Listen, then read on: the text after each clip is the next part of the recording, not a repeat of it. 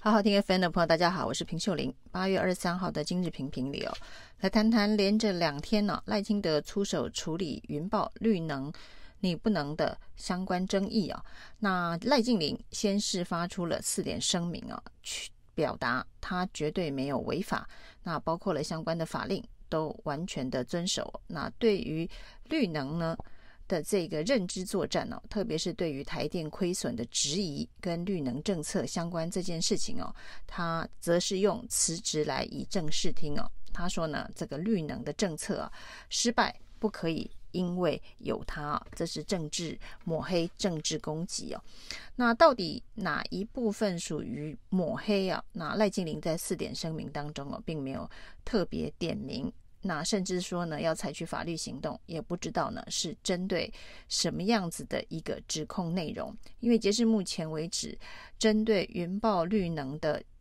这一个质疑，大部分都是以公开资料为主，包括了赖静玲一个人呢兼了十九家云豹公司的董事长。那另外呢，有关于云豹的财报，在短短的五六年间呢。营收暴涨九百多趴，那因净利增加了二十一亿啊，那这些都是公开财报的数据哦，揭露这些数据，检视这些数据中间有没有政商运作的痕迹啊？这应该都属于监督合理质疑的范围哦。那到底哪一个部分让赖静玲认为抹黑，让民进党？让赖清德认为必须要让赖净霖辞职止血，到目前为止没有看到具体的市政哦。那在赖净霖的四点声明呢，呃，辞去了云豹相关的董事长，那包括了独董李退之，过去也是赖清德人马，担任农委会的副主委，也同步辞职哦。那赖净霖、李退之离开云豹，到底是不是停损止血哦？结果呢？隔天赖净霖的女儿赖品妤哦，在立法院里头哦，由这一个各派系立委压着开了一个记者会哦。那这记者会当中也有三点的强力反击。这三点强力反击当中哦，有一个重要的论述啊。是赖静玲呢辞职这件事情哦，并不是为了止血停损呢，那是为了台湾这个绿能产业未来能够有健康的发展了。那不管是这个能不能止血，或者是不是断尾求生，是不是要在选情上面做停损呢？那一方面呢，可以看到赖品妤用过去少见的演讲风格，完全低头照稿念。的方式啊，把他的这个三点声明的论述读出来啊，那跟之前意气风发的重启个屁，那甚至呢，过去怒呛黄国昌的这个气势完全不同啊。那这一次呢，对于云豹，对于赖静玲的请辞啊，虽然定调不是所谓的止血，不是所谓的停损，但是赖氏妇女没有办法解释的是哦，所谓的。抹黑政治攻击哦，到底是哪一部分的指控让云宝、让赖静玲、让赖品妤觉得是抹黑？那包括了这一次大家所公开检视的这一个云豹，在短短的几年内呢，能够有这么巨幅的成长，特别是赖静玲进入云豹担任董事长之后所发生的，那这些事情难道都是赖静玲神通广大、经营奇才所让云豹能够大幅的这个成长吗？那在云豹的这一个营收获利大幅成长之后，民进党政治人物的这个小金库哦也大幅的成长哦，那算得出来的政治现金呢就高达一千七百多万了。那在赖净霖的这个声明当中有特别提到，云豹不管做什么事情哦，都是符合相关法令哦。不过呢，他只提了。证交法，就证券交易相关的法令，对于云豹所做的规范哦，其实这证交法相关的规范指的是哦，这个有公股企业啊，就国营企业是不能对特定政治人物捐输政治现金的，但是绿能产业不限啊，所以呢，云豹当然是属于不限的这个部分啊。那另外呢，这个亏损企业也不能够有政治现金的捐输。那云豹这个大发特发、大赚特赚啊，那当然不是所谓的亏损企业啊。所以当然符合了相关证交法的法令啊。不过呢，这个赖静玲对于政治献金法。啊、倒是没有特别提出来。其实目前为止所看到的这一千七百多万的政治献金，都是属于合法申报的这个政治献金哦，都在监察院的公报里头查得到。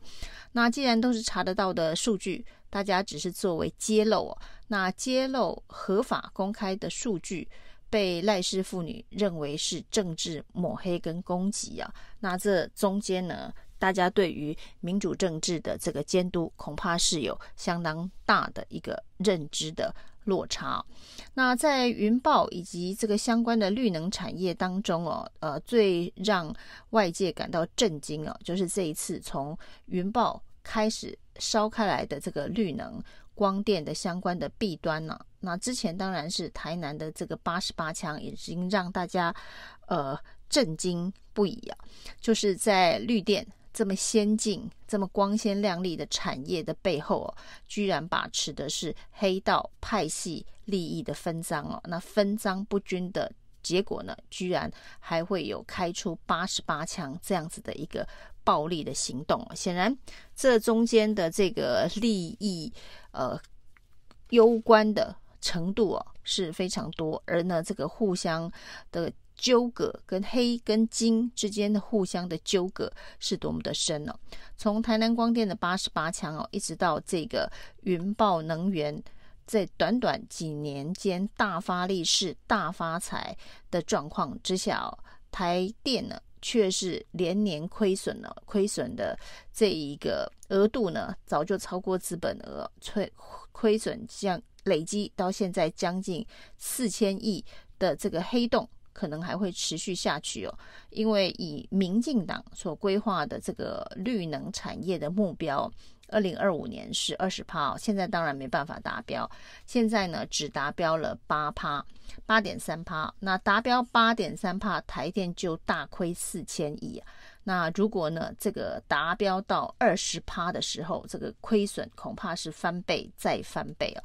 因为在民进党所制定的绿能游戏规则当中哦，告诉大家要积极推动，所以呢，必须用很高的价格收购这些绿能公司所发的绿电哦。那因为高价收购，但是呢，呃，电价并没有。等值的增加，那所以呢，这个中间的差额啊，这个成本的差额跟缺口，就是由台电来补足哦。那大概是呃一个翻倍，五块钱跟收购绿电哦，两块多卖给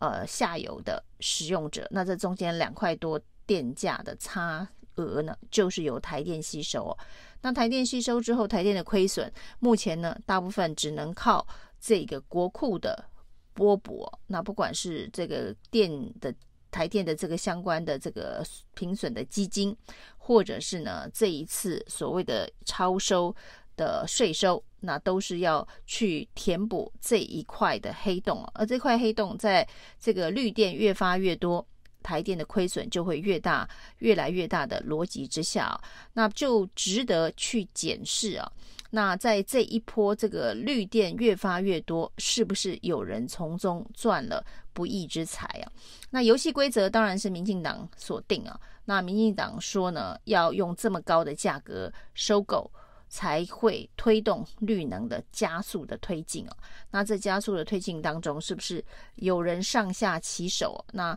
民进党是不是站在一个坐庄的这个角色？那他坐庄了之后，有没有出老千？那有没有这一个把相关的利益让这个绿油油，让自己人来独占独享啊？那这才是大家要公开检视的部分哦。那这个就有一点点像在战争当中发国难财啊。那在台湾的这个能源政策哦，那民进党要废核，那废核之后会不会有电？能源的缺口，所谓的缺电的问题，那缺口造成了要如何补足好，要加强绿电的推动。那在推动的过程当中，有没有人因此而发了能源的国难财啊？这才是各界要检视的。结果呢，民进党现在啊，因为被发现，似乎很多的这个绿能能大亨啊，都是呃跟政商关系非常深厚，特别是在民进党的相关的政治人物的人脉派系当中哦，所以呢，就翻出了呃国民党侯友谊办公室的这个政策顾问的杜子君说，他也曾经哦，而且不是现在，是曾经哦，担任森威能源的门神哦，那把门神扣上去啊，这大家觉得。有点莫名其妙，因为所谓的门神，你要发挥功能才叫做门神呢、那杜子君在森威能源担任董事，而且不是董事长啊，是董事的时候啊，是执政的是民进党啊。那民进党执政，杜子君当得了门神吗？这块门神有有神力吗？这个说起来的逻辑啊。就会让大家哑然失笑。那这个没有门神功能的门神呢、可能只是一块门牌而已哦，没有办法成神呢、啊。那像赖静玲这样，能够在短时间之内呢，沟通打通关节，让能云豹能源的营收九倍的翻身哦，九百趴的增加哦，这个门神。看来是比较有神威啊，那要把杜子君比赖静玲啊，那这些这个看起来啊是的确有一点荒谬。这跟当年林志坚论文被踢爆抄袭，台大认证之后呢，民进党开始在不断的翻呃蓝营政治人物的这个论文呢、就说呃这个林志坚。被台大认定抄袭啊，那其他的政治人物也有抄袭啊，这就像是自己闯红灯被抓了，就说旁边都有人闯红灯哦。那即便如此，能够合理化自己的行为，能够合理化赖静玲的门神地位嘛？那特别是啊，这个简直是呃，像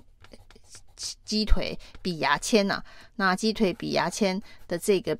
比序的比较的方式啊，可以更看得出来这件事情上面啊，民进党的绿能大亨们，还有民进党的绿能坐庄手们，到底是有多心虚了。